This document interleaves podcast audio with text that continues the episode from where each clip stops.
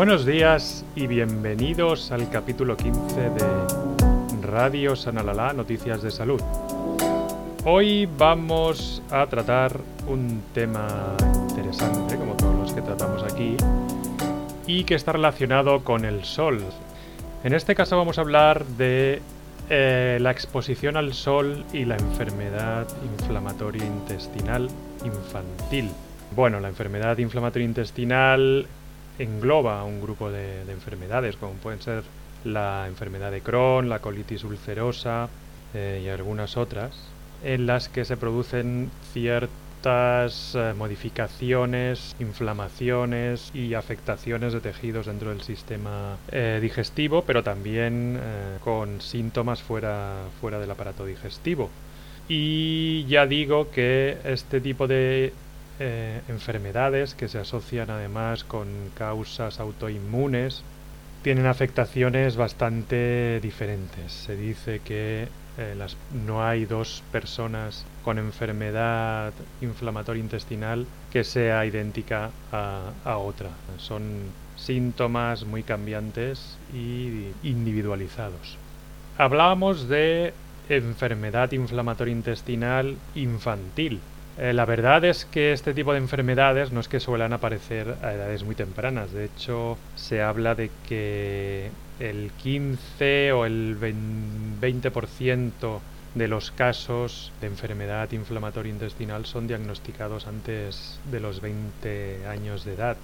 En cualquier caso, sí que es verdad que existen ciertos hábitos eh, de vida que se relacionan con un mayor riesgo de la aparición de estas enfermedades y siempre también relacionados con modificaciones en la flora intestinal y en el sistema inmunitario. Dentro de los factores ambientales de la enfermedad inflamatoria intestinal encontramos pues la residencia en una latitud elevada, esto quiere decir que cuanto más al norte se vive, pues hay en este caso hay más riesgo de, contraer esta enfermedad.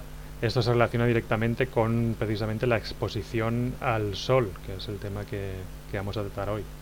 También vivir en un entorno urbano, tener un estatus socioeconómico elevado y estar expuesto desde niño a un, eh, a un ambiente excesivamente limpio, eh, a una falta de exposición a microorganismos no patológicos, pero sí que interaccionan con el sistema inmunitario y que, ya digo, en este caso no se producen y que esto puede tener consecuencias de cara a la aparición de este tipo de enfermedades, en las que el sistema inmunitario juega un papel relevante.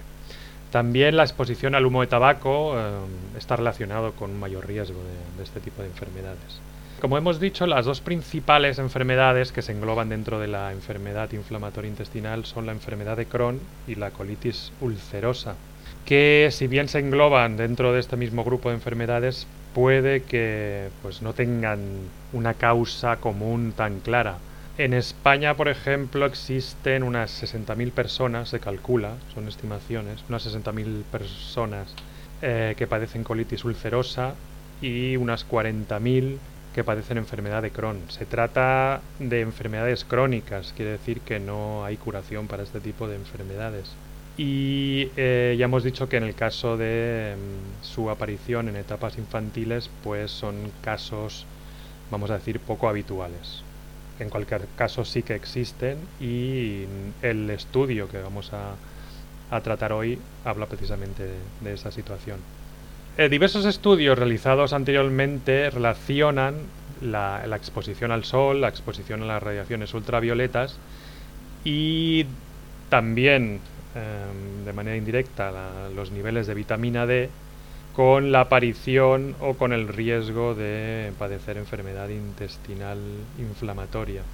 En el estudio que traemos hoy se estudia precisamente por primera vez esta exposición a nivel individual, exposición al sol y em, el riesgo de, padecer esta, enfermedad inflamatoria intestinal.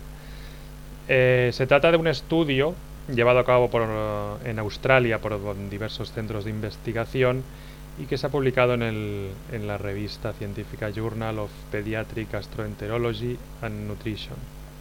En el estudio se incluye la participación de niños de hasta 18 años que presentan la enfermedad, ya sea, bueno, enfermedad de Crohn o colitis ulcerosa principalmente, frente a un grupo control integrado por niños que no padecen la enfermedad ni tienen ninguna relación ni ningún antecedente familiar de, de la enfermedad. La exposición al sol de estos niños se mide a partir de diversos cuestionarios en los que se especifica la exposición al sol, pues tanto de, fines de semana, em, la semana normal, épocas de vacaciones, durante las diversas etapas y edades de, del niño.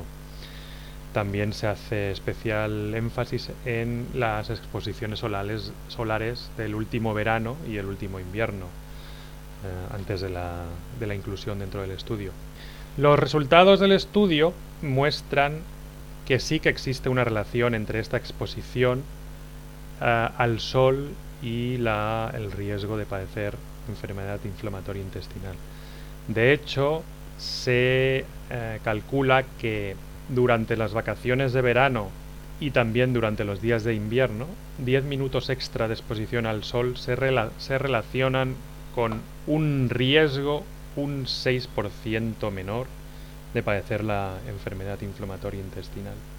Eh, la relación en este caso parece lineal en cuanto a la exposición a, a la luz solar y el riesgo de padecer la enfermedad. Y también se observó que el tono de la piel conseguido después de dos semanas de vacaciones, cuanto mayor es este tono eh, en la pigmentación de la piel, menor es el riesgo de padecer la enfermedad inflamatoria intestinal. Además, esta asociación era mayor conforme mayor era la edad de los niños, con lo que se sugiere un posible efecto acumulativo. En este caso la causa no está clara y de hecho se barajan varias posibilidades entre las que destacan la vitamina D. Como sabéis la vitamina D es una vitamina que parcialmente se sintetiza en, en nuestro organismo a partir del colesterol y gracias a la participación de los rayos ultravioletas de, del sol. Con lo cual, si no hay exposición al sol, mmm, pues no, no se produce esta parte de la vitamina D. Y sí que se ha visto que mayores exposiciones asociadas a mayores niveles de vitamina D pueden jugar un papel preventivo en este caso uh, a la hora de, de la aparición de este tipo de enfermedades eh, como la, la, colitis ulcerosa, la enfermedad de Crohn, el colon irritable. Sí que es verdad que con este tipo de estudios de casos y controles eh, se pueden establecer hipótesis, pero no se puede comprobar ni mucho menos saber cuál es la causa por la cual eh, esta mayor exposición al sol pues va a derivar en, en una disminución del riesgo de, de este tipo de enfermedades. Sí es verdad que este estudio se suma a la evidencia creciente de que una mayor exposición al sol eh, determina un menor riesgo de, de, enfermedades autoinmunes y en este caso de enfermedades como la, las enfermedades inflamatorias intestinales. No olvidemos también que una exposición mayor al sol también tiene sus consecuencias o puede tener sus consecuencias negativas para la salud, como es la pues un mayor riesgo de padecer algunos tumores de la piel como es el, el, melanoma. Bueno, en cualquier caso sí que es verdad que los cambios en la manera de vivir, en este caso de los niños, ya se juega menos en la calle, hay menos tiempo fuera de las casas y en consecuencia también hay menos exposición al sol y esto puede tener algunas consecuencias, en este caso eh, como las que hemos analizado hoy aquí. Una menor exposición a los rayos del sol puede determinar un mayor riesgo uh, de padecer algunas enfermedades, como en este caso las enfermedades inflamatorias intestinales.